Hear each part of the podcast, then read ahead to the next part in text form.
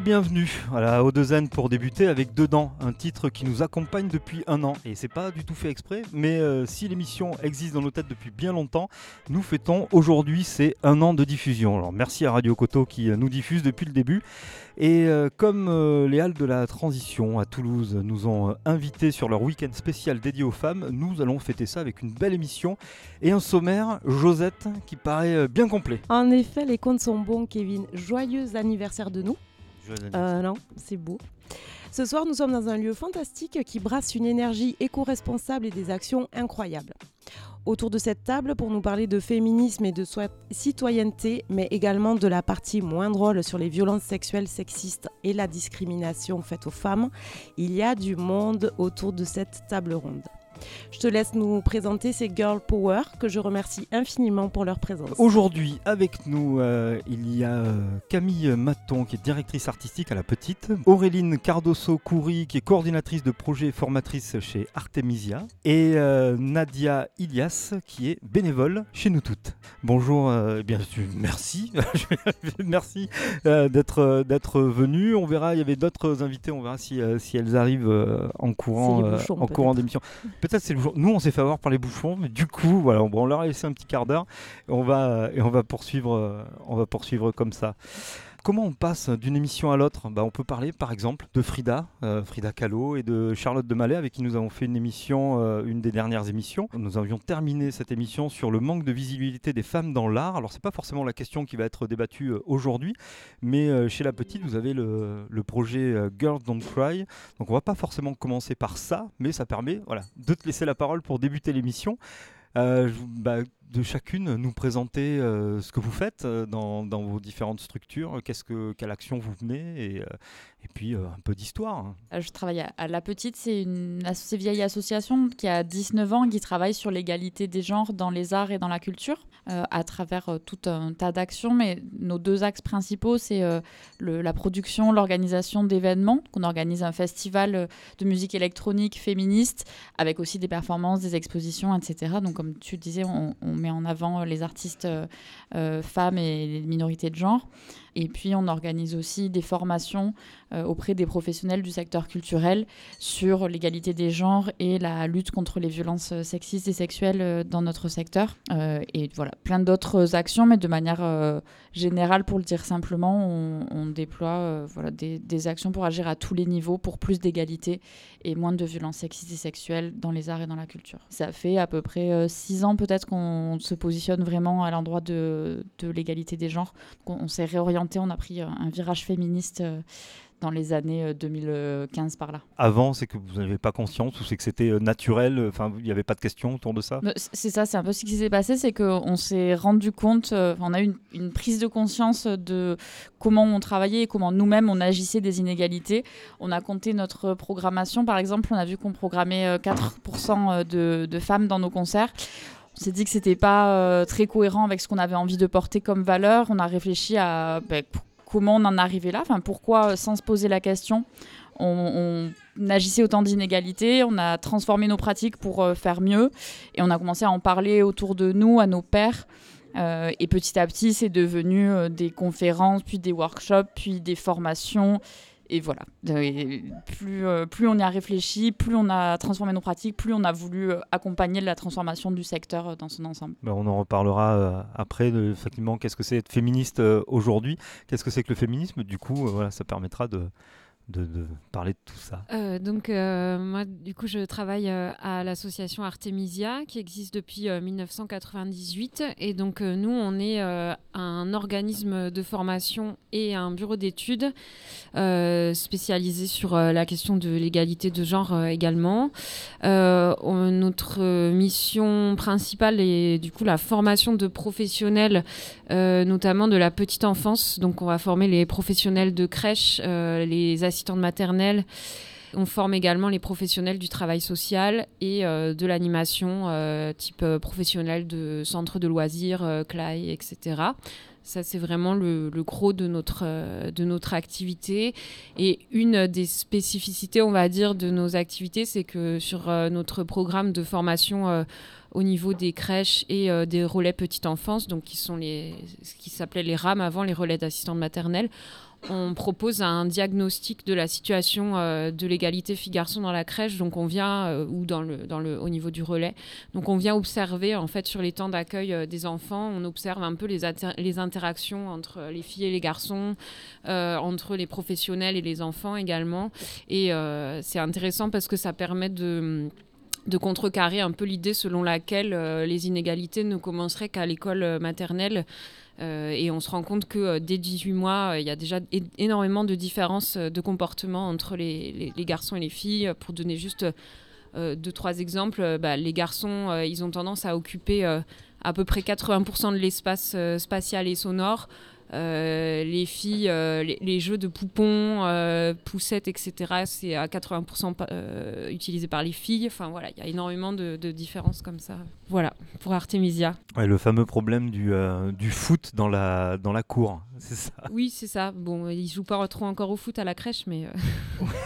oui, mais le, vous travaillez que sur les crèches ou vous allez aussi un peu plus loin sur le... Dans les centres de loisirs, on retrouve effectivement ben, une répartition de la cour euh, qui est encore plus inégalitaire qu'en crèche parce que en centre de loisirs, euh, disons qu'il y a moins d'adultes autour des enfants, euh, donc il y a beaucoup plus de régulation par le groupe d'enfants que par les adultes. Et du coup, là, on, retrouve, ça se renforce, on va dire, les, inégalités. Il y a dans certaines cours de récré, effectivement, il y a le terrain de foot euh, au milieu de la cour et du coup euh, qui est souvent monopolisé par euh, les garçons ou une très grande majorité de garçons et du coup les filles se retrouvent souvent à jouer aux extrémités, voilà, dans les marges de la cour. Donc oui. On retrouve ça. on en parle dans, dans la BD Les Vieux Fourneaux. Il y a toute une, toute une scène qui est sur le terrain de foot avec. voilà, c'est le seul endroit où il y a de l'ombre en plus. Ah oui. Nadia, également avec nous euh, aujourd'hui. Oui, bonjour. Et alors du coup, je suis Nadia du collectif Nous Toutes, euh, qui est un collectif féministe, donc euh, principalement composé de bénévoles.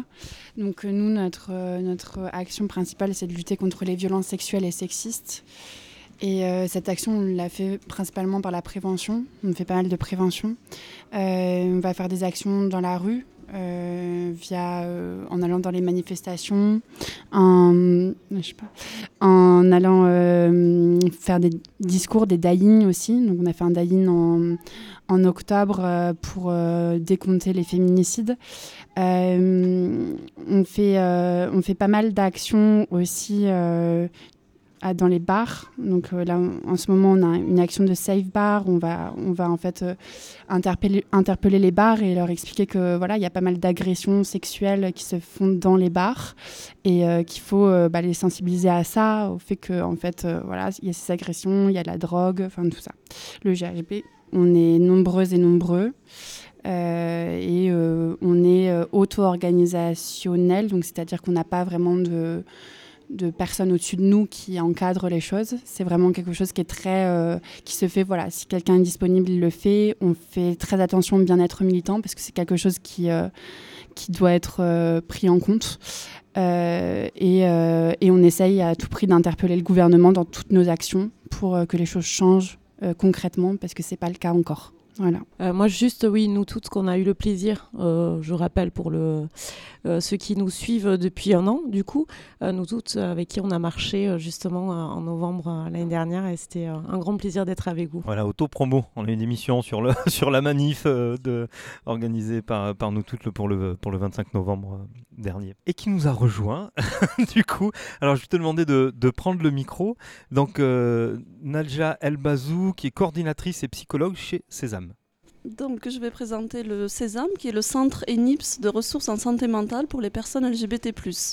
Donc, ENIPS, euh, c'est une association communautaire qui existe depuis 1990 et qui travaille dans le champ de la santé sexuelle.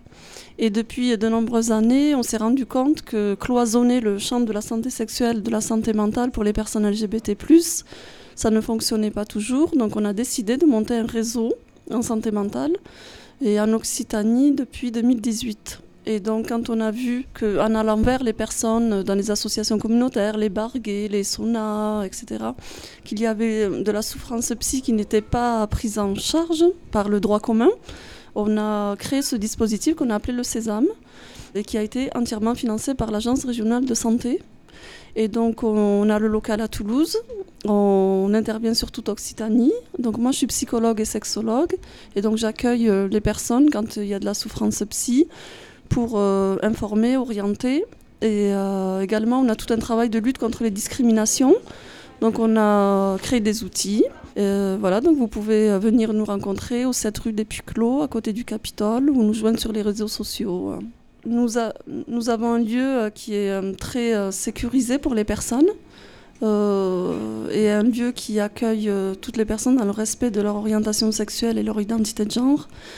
Bah, beaucoup de personnes vivent des discriminations au quotidien, que ce soit dans le soin, dans l'éducatif, dans le social.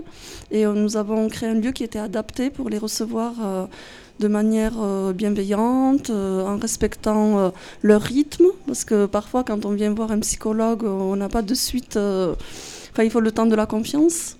Donc voilà, on prend le temps pour tout ça. Et donc on est reçu aujourd'hui au Hall de la Transition à, Toulouse. Alors on a, on a une autre émission chez l'écoutille qui s'appelle Sur quel pied penser. C'est comme ça qu'on s'est qu'on s'est rencontrés. On a fait un reportage il y a quelques semaines donc, que vous pourrez retrouver sur l'écoutille.eu ou alors sur, euh, sur, les, euh, sur les plateformes de streaming euh, avec le, le, nom de l'émission qui s'appelle Sur quel pied penser. Mais aujourd'hui, on va quand même présenter Léal encore. Alors bonjour. Bonjour, du coup, moi c'est Blaise, je suis employée ici au Hall de la Transition. Donc c'est un tiers-lieu qui a ouvert en octobre 2022, donc c'est un lieu qui est encore tout récent. Un tiers-lieu qui va être axé sur deux choses principales qui vont être la transition écologique et solidaire et la culture, puisqu'on va avoir une programmation culturelle très souvent en collaboration avec les associations toulousaines qu'on retrouve beaucoup dans le milieu de la musique électronique notamment. Et euh, un tiers-lieu, qu'est-ce que c'est? Ça va être ni un café-bar associatif, ni un restaurant, ni une librairie, ni un, espace de coworking, mais un, ensemble de toutes ces choses qui proposent en fait un lieu pour les gens pour qu'ils puissent venir euh, se sentir à l'aise pour faire un peu tout et n'importe quoi, mais pas n'importe quoi non plus bien entendu. un lieu bah, du coup euh, engagé aussi avec des événements engagés comme euh, ce week-end euh, dédié, dédié aux femmes. Complètement. Tu, tu, me parles un peu du week-end, qu'est-ce qui s'est passé ou qu'est-ce qui va se passer? Du coup, ouais, c'est une programmation qui va être faite autour du week-end des droits de la femme. Donc hier soir, on a commencé avec une fresque du sexisme, du coup qui est un atelier qui proposait aux personnes de venir réfléchir de la cause à la conséquence du sexisme et créer une fresque autour de plein de sujets différents euh, concernant euh, cela. Aujourd'hui, on est euh, du coup ici pour enregistrer ce podcast et demain, on va faire une coproduction avec une association toulousaine qui s'appelle Soror, qui est un collectif de DJ Nana et qui organise du coup un événement avec des exposantes, des intervenantes, des artistes, des DJ avec une programmation 100% féminine. Que tu, es prête pour la pause musicale On est à peu près dans les temps. Ouais, on je est suis pas mal. hyper prête. Et du coup, je sais pas si, euh, si vous allez euh, connaître. Moi, c'est euh, Isabelle, que j'embrasse très très fort, que j'adore, qui m'a fait découvrir ça dans, dans la voiture, parce qu'on voyage souvent, Isabelle et moi, en voiture. Et c'est Sarah Olivier. Et c'est Special, Special en anglais.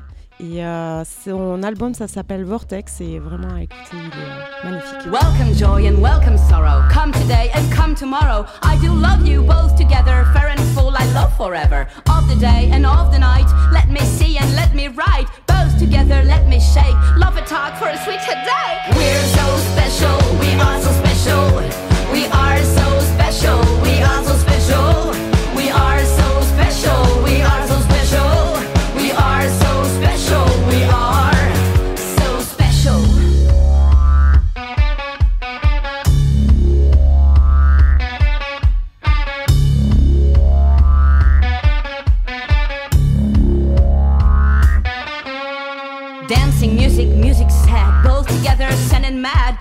Bright and music's pale, somber sad and mama's hell. With the ass peaks on her breast, burn her face into the well. Laugh inside and laugh again. We're so special, we are so special. We are so special,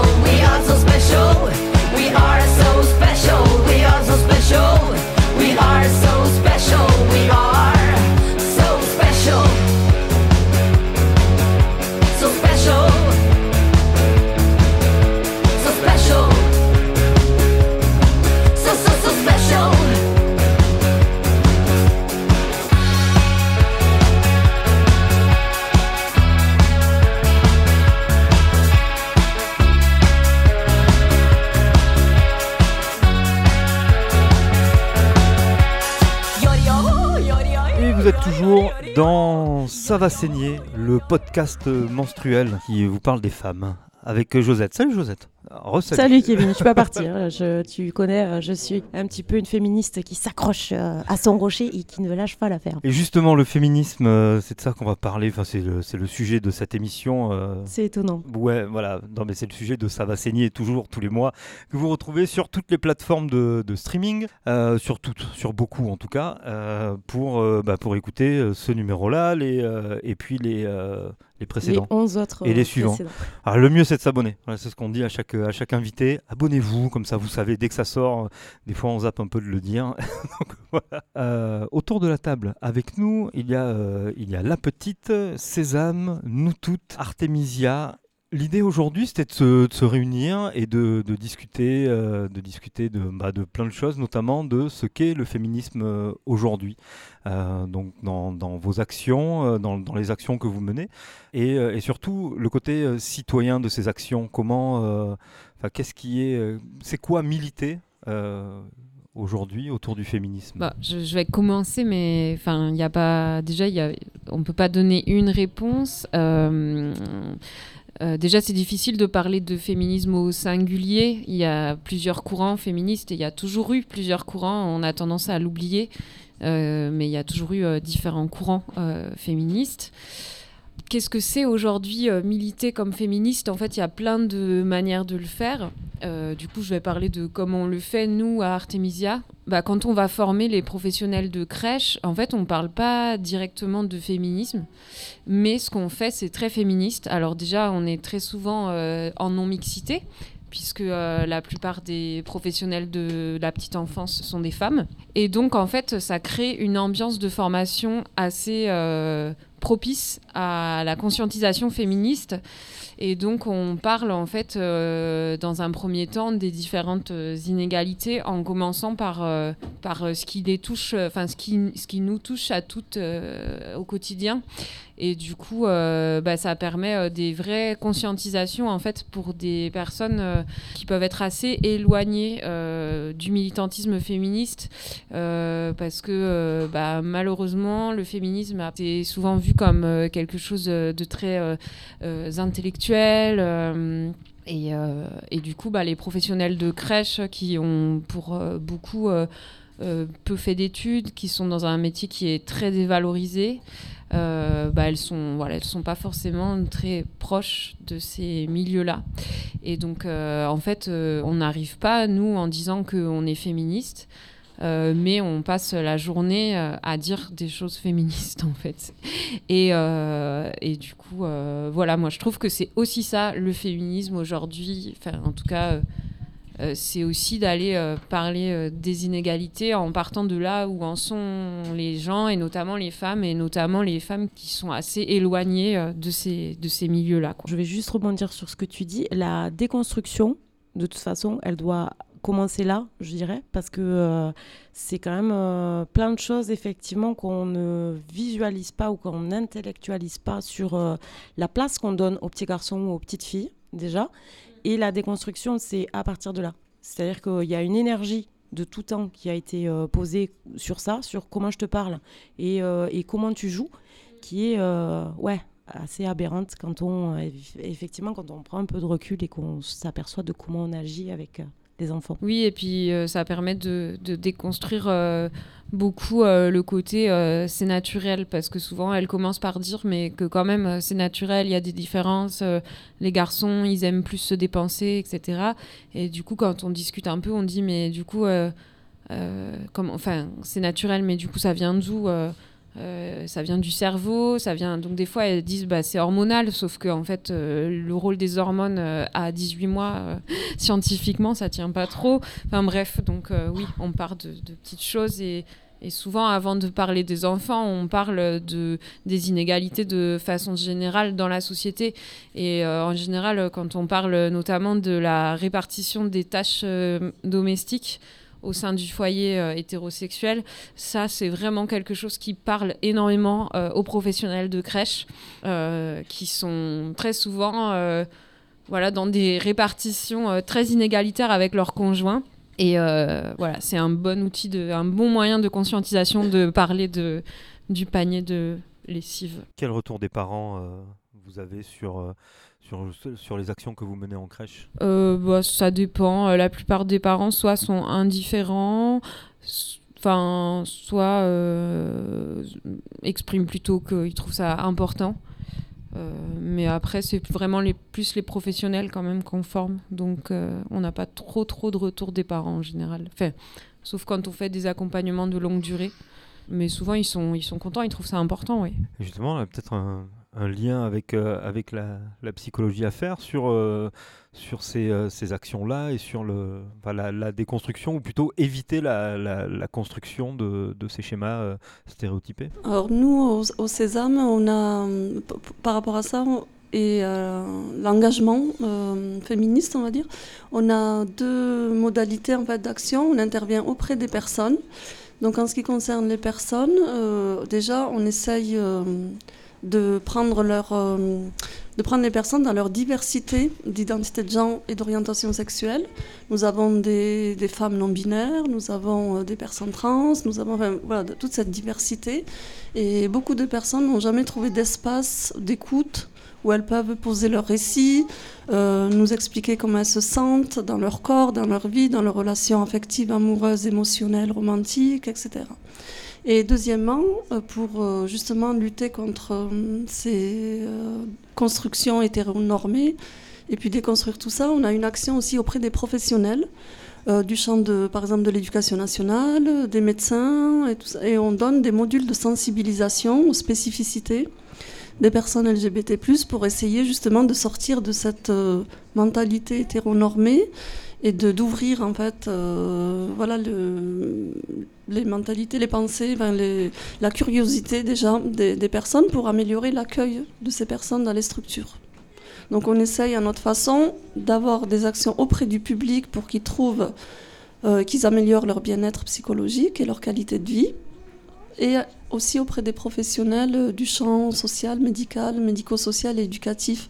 Et comme vous l'avez dit, il y a les crèches, mais après il y a le collège, le lycée, il y a aussi euh, l'insertion professionnelle qui est très compliquée voilà, pour euh, toutes ces personnes. Je veux bien prendre la suite parce que j'ai l'impression de me reconnaître aussi dans la manière de militer euh, de, du Sésame, où on pense souvent à la lutte sociale quand on pense au militantisme, et c'est vrai que c'est une part importante. Et on se l'est dit avant que l'émission commence, on, a, on était plusieurs autour de cette table à être beaucoup dans la rue cette semaine, et c'est des moments qui peuvent être forts pour les personnes qui y participent. Et il y a ça, idée du rapport de force par euh, euh, la rue et euh, vraiment le militantisme auquel on pense en premier.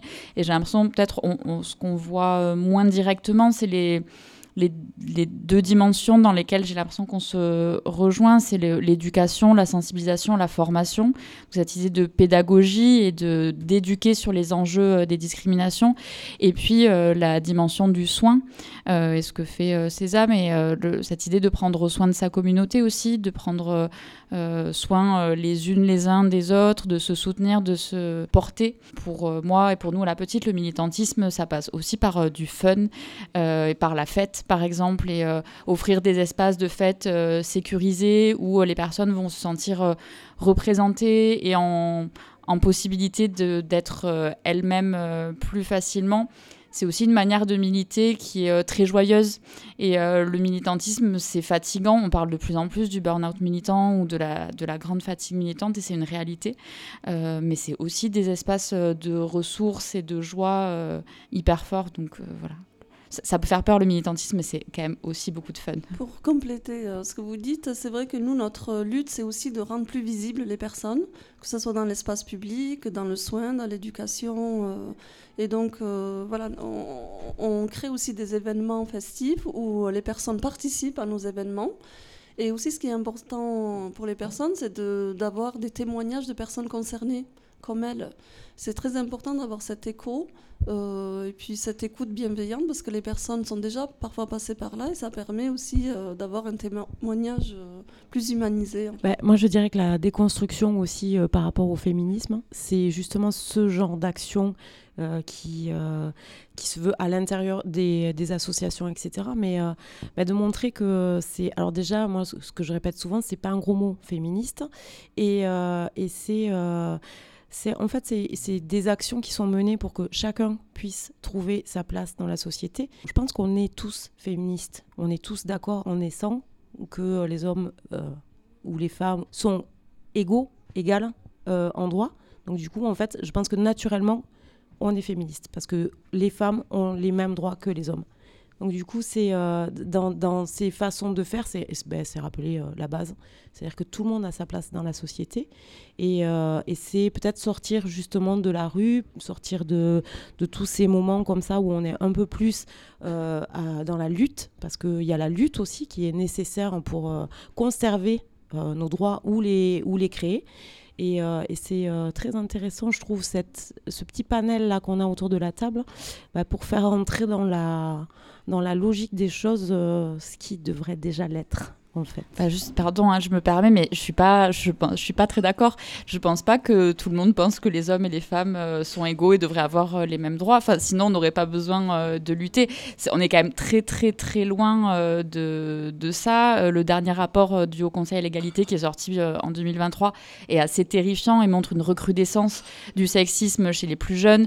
Donc non, tout le monde n'est pas féministe. Et pour moi, le féminisme, c'est pas juste considérer que les femmes et les hommes euh, sont égaux. C'est il y a une dimension de lutte quand même. C'est agir pour euh, plus d'égalité et ça peut passer par euh, juste des discussions dans sa famille. Mais même ça, bah, tout le monde le fait pas. Et être féministe, c'est une posture active et c'est une, démarche de d'agir pour l'égalité contre les violences.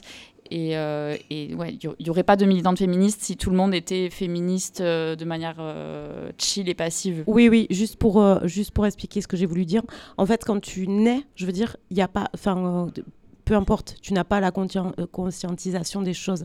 On te drive, on te fait comprendre des choses et on t'incite à être quelque chose. Mais on est tous féministes.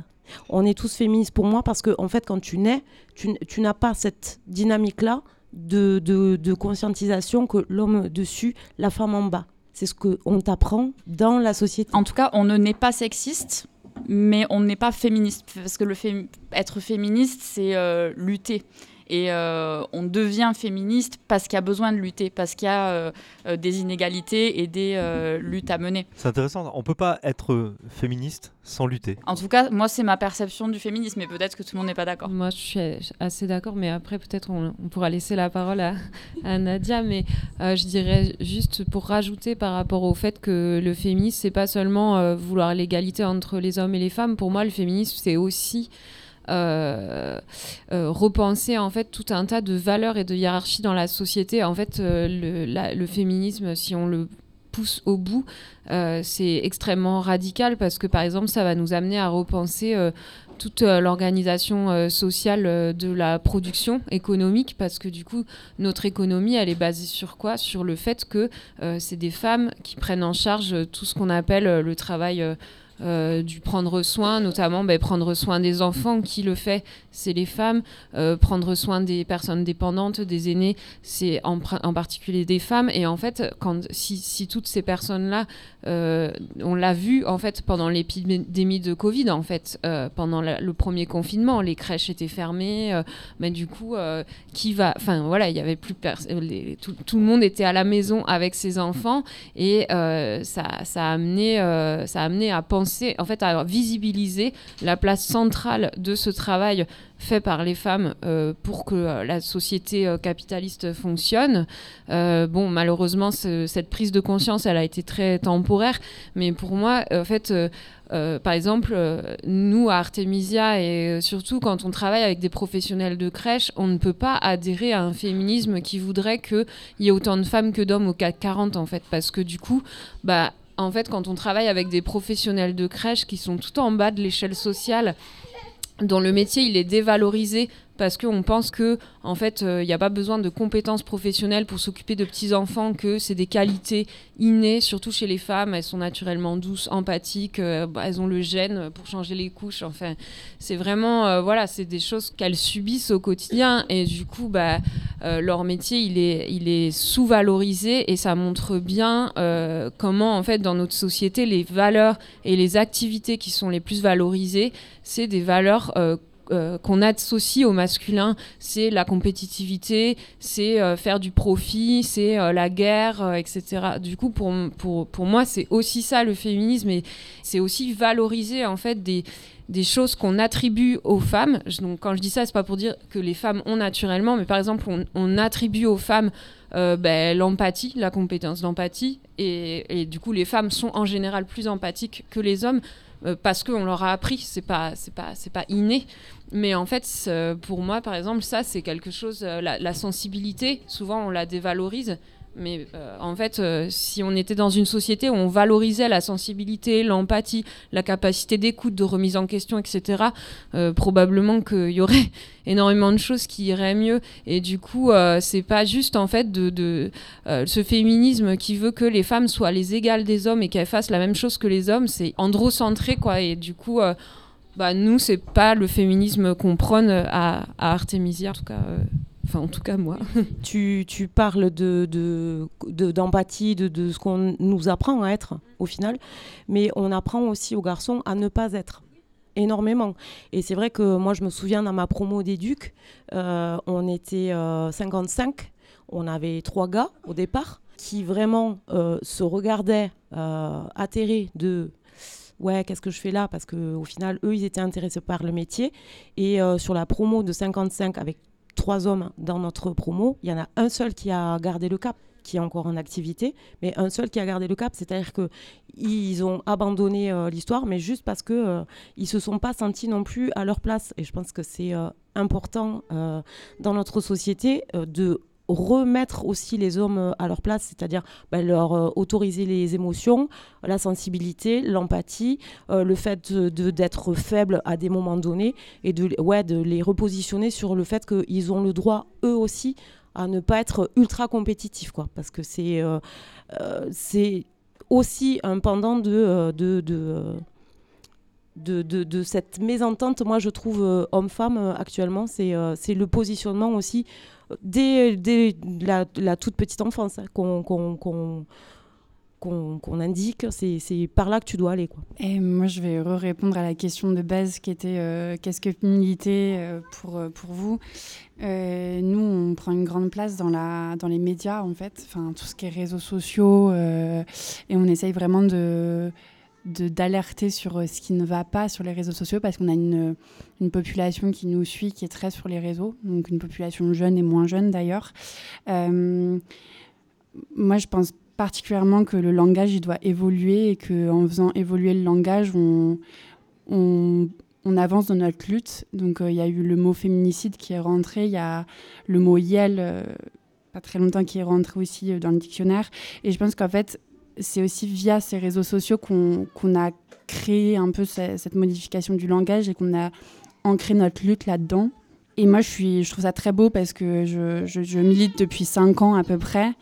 Et euh, je vois que ça bouge de ce côté-là. En fait, que notre langage, il évolue et que notre lutte évolue euh, par ce biais-là aussi.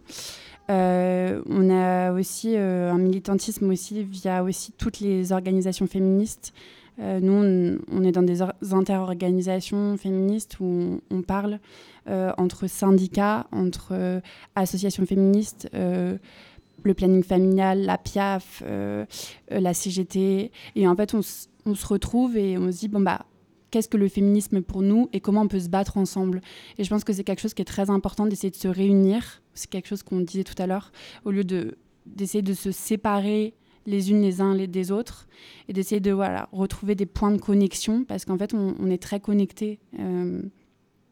et ça, pour moi, c'est ce qui est le plus important et dans notre collectif aussi, c'est euh, c'est cette connexion et cette importance de travailler ensemble et de lutter ensemble. Vous, disiez tout à l'heure, enfin tu disais qu'il y avait, plusieurs, euh, plusieurs euh, féminismes. Il y a pas, euh, a...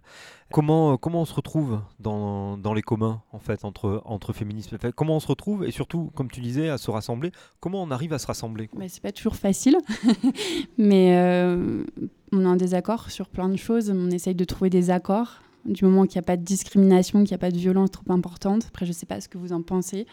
mais moi, je trouve qu'il y a beaucoup de beau à, à construire ensemble, en fait. Euh, et on trouve de la force dans, dans chaque mouvement, en fait, au final, à part les mouvements pour moi qui sont les mouvements discriminants, transphobes, racistes. Enfin voilà, c'est clair et net. Mais mais ouais, on trouve beaucoup de force dans cette connexion et en discutant beaucoup. En fait, on parle et en parlant, on peut réussir à vraiment évoluer, je pense. Dans ce que tu dis, dans les, dans les mouvements euh, transphobes, euh, là est en train d'émerger un mouvement euh, féméliste qui se revendique donc de, de, femelles en disant ben voilà les femmes c'est pas des c'est pas des trans donc là on, on va parler avec avec Sésame mais effectivement voilà un trans n'est pas une femme et c'est et ça c'est cette radicalisation du, du mouvement on le, on, le ressent quand même de plus en plus fortement en, tout cas nous les, les personnes témoignent beaucoup de cette peur euh,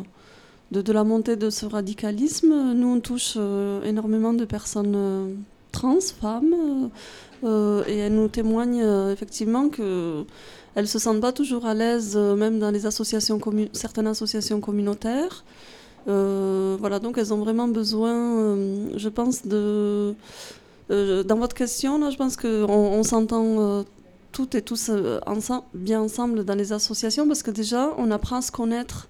Et quand on sait euh, que fait cette association, qu'est cette association, qu'est-ce qu'elle ne fait pas, quelles sont ses limites, ben, ça nous permet aussi d'avoir des discours euh, et des, mm, des, discussions beaucoup plus constructives.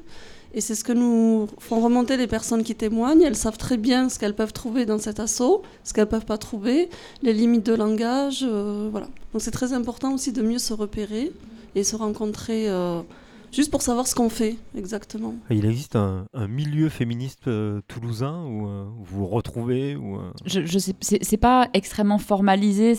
Par exemple, dans certains secteurs d'activité, on va avoir des fédérations. Il n'y a pas de fédération féministe dans laquelle, à laquelle on adhère et on se retrouve, mais quand même globalement, on se connaît, on travaille ensemble, et j'ai l'impression qu'il y a peut-être deux choses différentes dans la diversité euh, des mouvements féministes.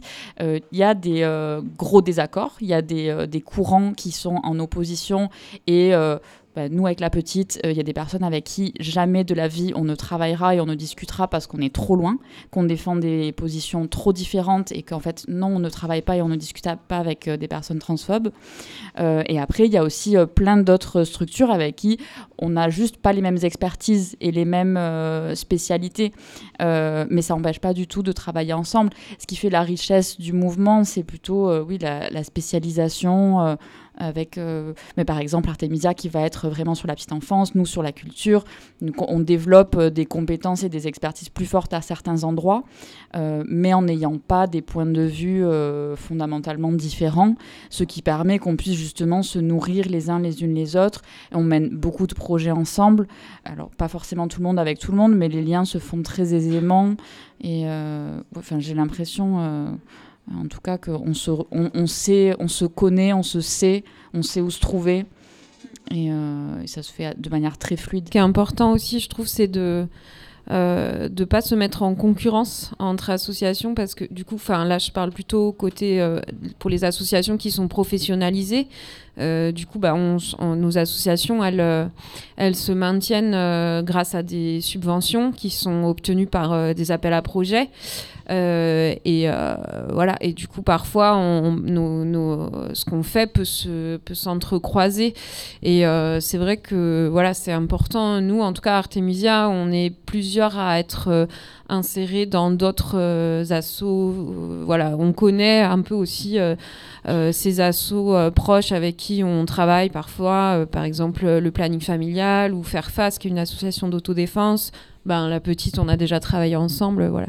Et du coup, on essaye aussi de pas rentrer dans ce jeu euh, néolibéral là, de mettre en concurrence euh, les associations et plutôt euh, de se dire que bah, du travail, il y en a pour tout le monde et que et du coup, on, voilà, on fait vraiment attention à ça. Et ça, je trouve que c'est aussi bah, c'est aussi quelque chose du féminisme quoi de pas de, plutôt que de se diviser de aussi se voilà se partager mutualiser les connaissances et et euh, c'est hyper important de se connaître et voilà, aussi pour ça, pour savoir euh, sur quel champ les autres interviennent pour pas se, se, faire concurrence. En tout cas, à Toulouse, euh, il y a quand même une très bonne ambiance, je trouve, associative. Il y a, a l'émergence de beaucoup d'associations communautaires qui se sont montées. Je pense à, à la SQF, Clarté, Atto et toutes ces assos qui font du super travail. Nous, on essaie juste de faire attention dans nos événements, dans nos journées d'échange, qu'il n'y ait pas justement des détracteurs euh, qui rentrent en fait sans, qu'on les ait repérés pour euh, insécuriser les personnes. Mais sinon, au niveau associatif, j'ai l'impression que le paysage, en tout cas euh, toulousain, est, est, très bien et très dynamique. Sur le petit panel, en tout cas, qu'on a ce soir, moi, c'est vraiment ce que j'entends.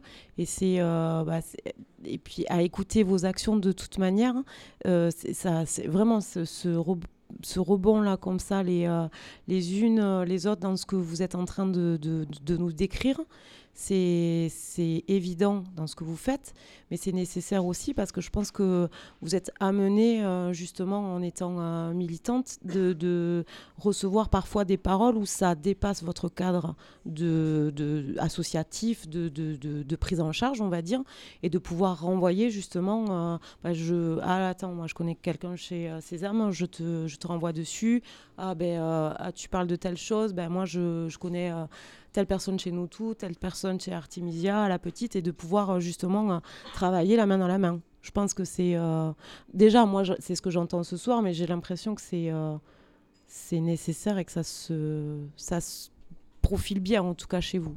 Nadia, tu voulais intervenir Oui, ben, je voulais intervenir par rapport à ce que tu viens de dire. Nous, on n'est on n'est pas formé pour pour accueillir la parole de victimes. Et du coup, on a toujours ce truc d'orienter. Et euh, c'est vrai que, comme euh, ça a été dit, on retrouve vite les associations euh, voilà, qui on veut orienter. Et on dit toujours cinq phrases. C'est « je te crois »,« tu as bien fait de m'en parler »,« c'est lui le coupable, pas toi »,« la loi l'interdit et je peux t'aider ». Et en fait, on dit ces cinq phrases parce qu'on ne peut pas dire plus, enfin, dans le sens où on n'est pas formé à ça et on le sait pertinemment. Et après, il y a toujours ce truc de bien-être militant parce que c'est jamais toujours facile d'être face à des paroles, des témoignages de personnes qui ont vécu vraiment des, violences. Euh, et nous, on sait qu'on dirige, mais parfois ça peut être difficile en tant que bénévole de, d'assurer euh, tout ça. Je vous propose de faire euh, une pause musicale avec euh, Duval MC et justement pour, pour enchaîner sur, sur les violences et les discriminations et comment lutter contre ça, même si on a déjà grandement parlé. sur l'album Le Bal des causes, le titre de Duval, French Cancan. French Cancan, ta culture du viol, tu t'en rends pas compte, pourtant je t'assure que du conjugal au collectif, elle permet que chaque jour l'abjecte perd quand on nomme garder sous l'avocat des macros de l'affaire du Carlton Qui parle de balade coquine en France gauloise. Franchement mon cancan on est sur de bonnes bases. French cancan ton meilleur réal. Césarisé mais ça doit être un hasard. Ne veut ni consentement ni majorité Quand il ramène une gamine au plus marre Car la culture du viol en France et ailleurs a de beaux restes. Et pas mal de soldiers mais on va les sniper sur la vie de ma mère. Des bandes de l'ONU jusqu'au tréfonds de Twitter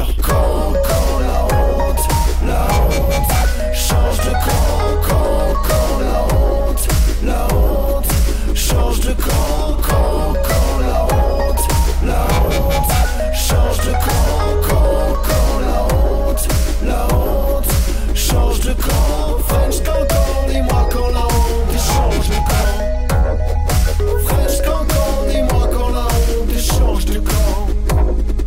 Des types qui collent des nanas contre une porte, lui octroyant un job contre des faveurs.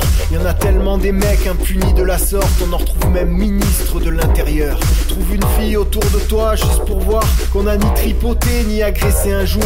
Demande à ta sœur, à ta tante, à ta mère ce que ça fait d'être touché sans le vouloir. Et les agences de pub, quel que soit le média, sans femme objet, non plus guerre de campagne. Sexualisé du berceau au trépas, même le droit de dire c'est mon corps se gagne. Mon camp quand tu campes sur un choix de mauvais Un viol, ce n'est pas un abus sexuel. Un abus, c'est comme quand t'as bu un peu trop de vin. Un viol, c'est un tout petit peu plus cruel. On a encore quelques minutes, euh, donc euh, on vous garde avec nous, euh, avec Josette, pour parler bah, toujours en, depuis les, les, halles de la transition à Toulouse. on avait une dernière partie où on voulait évoquer justement les, violences et les, discriminations, et on, est encore dans la manière de, dans la manière de, lutter. on a déjà évoqué toutes, les, actions. On a beaucoup parlé de, burn-out de euh, aussi. Euh, Alors, on, parle de formation, enfin, on a, parlé de, formation tout à l'heure.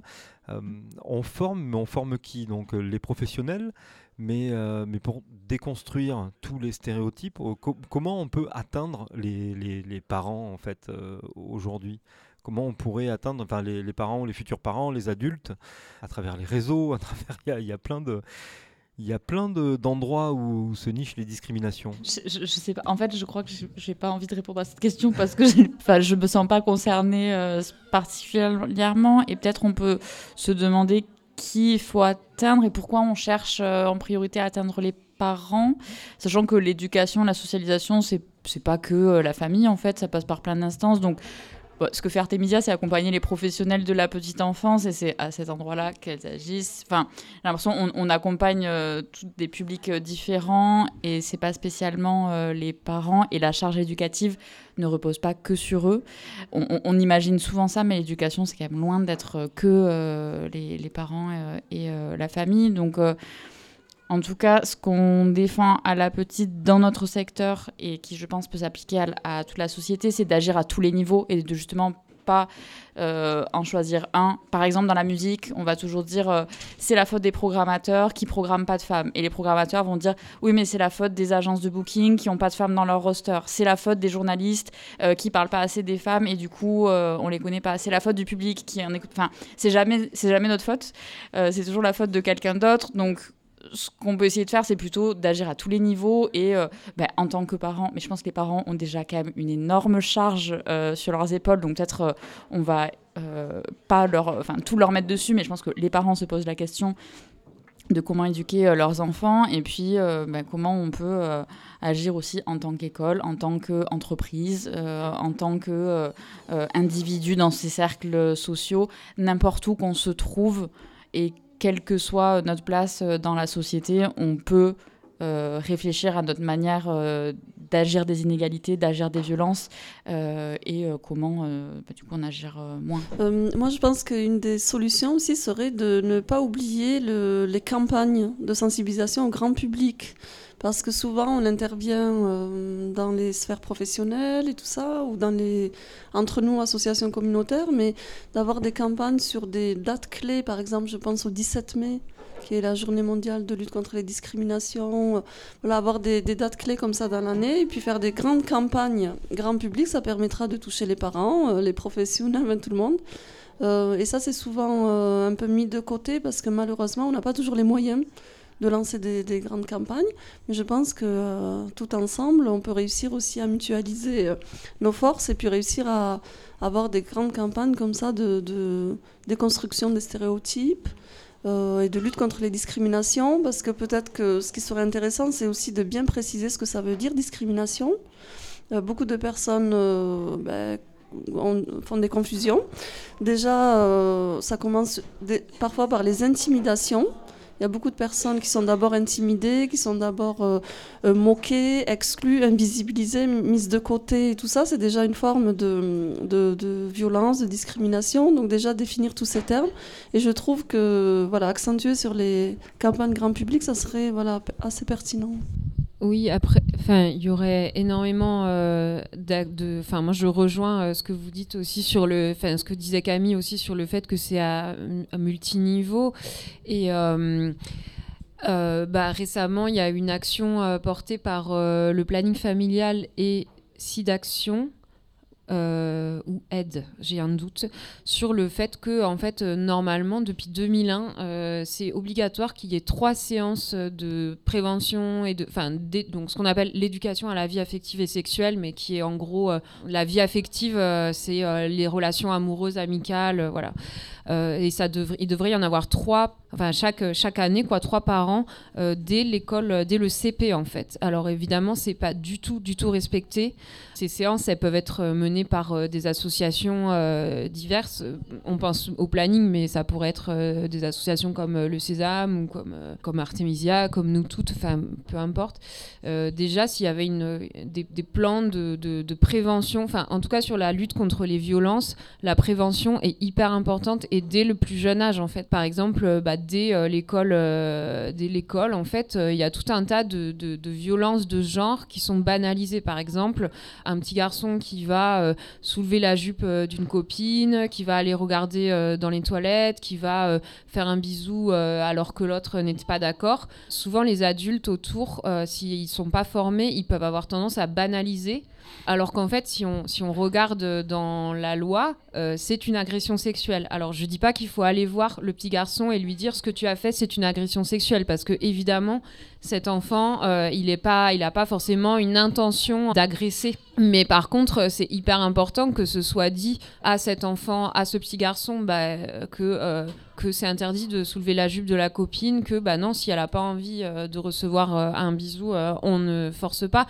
Et de dire aussi à la, à la petite fille, bah, ce que le copain t'a fait, c'est interdit, tu as eu raison de venir me le dire, tu as le droit de te défendre, voilà. Et en fait, ça paraît, quand je le dis comme ça, j'ai toujours l'impression de passer pour vraiment enfoncer des portes ouvertes, mais c'est pas du tout si évident. Il y a énormément d'adultes qui vont dire Oh, mais il t'embête, mais il est amoureux de toi. Je prends cette exemple en mettant euh, l'agresseur comme un, en tant que garçon euh, de façon euh, volontaire parce que en fait on tolère beaucoup plus aussi l'agressivité chez les garçons que chez les filles. On a des modèles aussi amoureux qui sont très très tournés vers le garçon qui va séduire la fille jusqu'à insister insister jusqu'à ce qu'elle tombe amoureuse de lui. C'est un peu le scénario de énormément de comédies romantiques. Euh, la toile de fond de tous les James Bond, euh, etc. Donc euh, voilà, déjà, y a la prévention, c'est hyper important, c'est une des premières choses, et ça dès la, dès, la petite enfance. Ensuite, bah, il faut former, continuer de former tous les professionnels, et notamment les professionnels de la justice.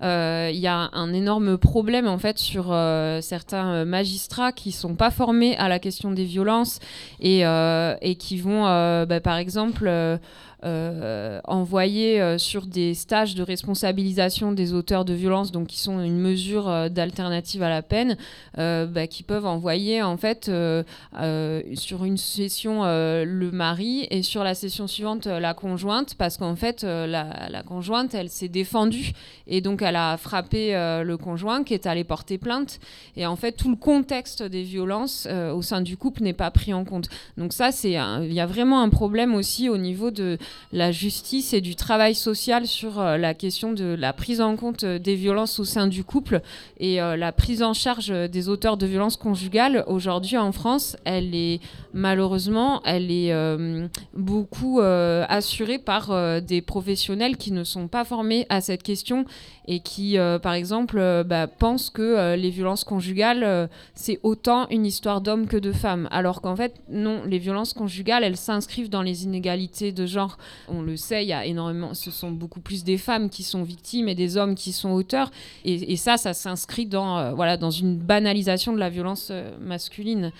Donc euh, voilà, la formation, elle, elle, serait, nécessaire et, et le travail auprès des auteurs de violences conjugales, en fait, il devrait être bien plus massif aujourd'hui en France. Euh, soit il n'y a rien, soit il y a de la de l'incarcération. Euh, on sait très bien que la prison euh, ne rend pas moins violent, c'est plutôt le contraire.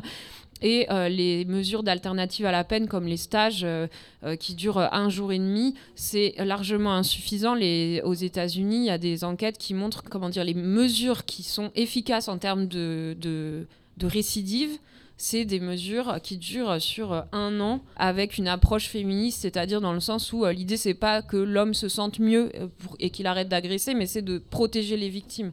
Et en France, on est sur une approche où il faut aider l'homme, il faut aider l'auteur. L'auteur de violence est quelqu'un qui va mal, et du coup il faut l'aider à aller mieux pour qu'il arrête d'être violent. Et euh, c'est une approche qui, n'est pas efficace en fait. Donc ça c'est vraiment aussi un, gros problème.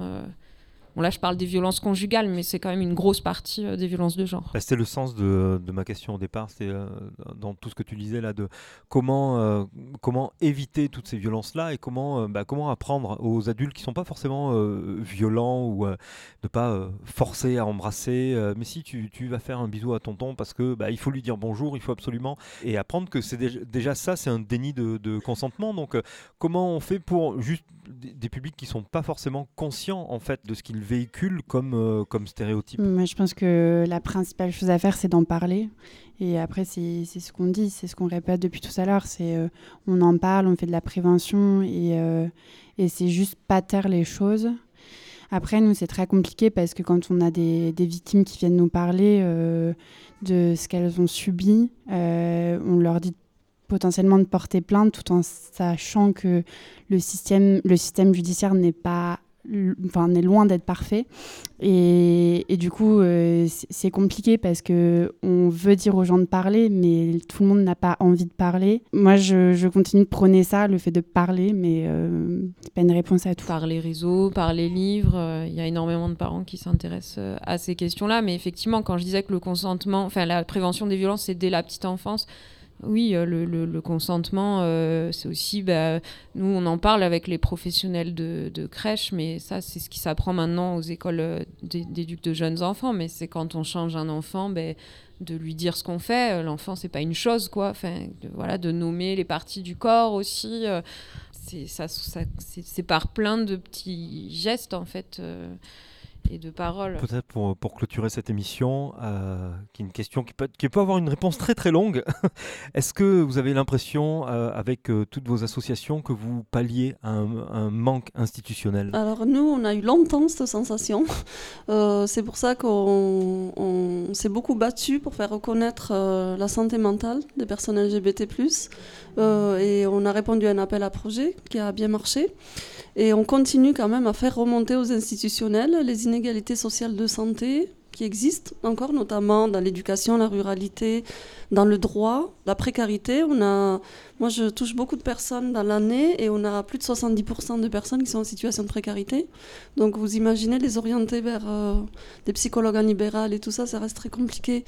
Donc, c'est tout. En fait, on a toute notre responsabilité pour faire remonter la parole des personnes concernées et puis les, besoins qu'on repère et essayer de voir comment ils pourraient davantage s'impliquer. C'est très long, euh, mais euh, c'est euh, indispensable. Je dirais que euh, peut-être que euh, je ne pense pas que nos actions devraient être euh, menées par les institutions. Je pense qu'au contraire, c'est important de mener des actions grassroots qui viennent de la base et qui sont menées par des personnes concernées qui maîtrisent bien les sujets Peut-être que par contre, la, question, elle réside plus euh, dans euh, les moyens et euh, le peu de moyens qu'on a pour mener toutes les actions qu'on mène. Et ce qui est problématique, c'est qu'on doive bah, passer autant de temps à chercher de l'argent pour faire des choses qui relèvent de l'intérêt public. Et heureusement qu'on est là pour les faire et heureusement que c'est nous qui les faisons et pas... la mairie de Toulouse, parce que je pense que ce serait moins bien fait. mais voilà, on devrait juste avoir d'argent. Tout le monde opine. ça a l'air, ça a l'air assez. On a, on a trouvé un consensus en tout cas là-dedans. J'ai l'impression. J'ai trouvé ça très intéressant justement tous ces petits rebonds de, de travail comme ça euh, dans un axe qui est quand même euh, assez, euh, assez commun. avec la pertinence de chaque, chaque association. J'ai trouvé ça. Bah, merci infiniment de votre présence et de tout ce que vous avez pu partager avec nous ce soir. Et puis, euh, bah, merci pour la découverte aussi, parce que c'est très riche euh, pour moi euh, de découvrir vos assos. Merci. Merci, merci, à vous. Bah, merci pour votre participation. Merci à Aurélie pour la fiche, à Léna pour la coordo, à l'équipe des Halles qui nous a reçus et qui nous a proposé de venir aujourd'hui. Ça va saigner, c'est tous les mois l'émission mensuelle qui vous parle des femmes. Vous nous retrouvez sur Facebook, sur Insta, sur les sites de streaming et sur l'écoutille.eu qui est l'association qui, qui, qui gère ces émissions, enfin qui produit ces émissions. Voilà, c'est un studio de prod associatif qui accompagne les projets vidéo, mais surtout audio, partout en France, du film de présentation au reportage, que ce soit pour votre mariage ou pour euh, création de, fiction. Voilà, l'autopromo étant terminée, euh, bah, moi je vous embrasse, enfin celles qui le veulent bien, et je vous dis au mois prochain. Au mois prochain. Salut Joseph. Salut.